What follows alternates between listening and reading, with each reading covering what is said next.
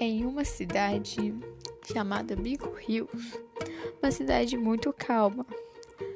Até que um dia começou a aparecer muitas coisas estranhas e misteriosas. Scott Macau era um jovem muito estudioso, até que o seu amigo chamou ele para ir ver um cadáver na floresta. Enquanto ele estava voltando, Scott foi mordido pelo lobisomem. Então ele saiu correndo de lá. No outro dia, Scott acordou e descobriu que era um lobisomem.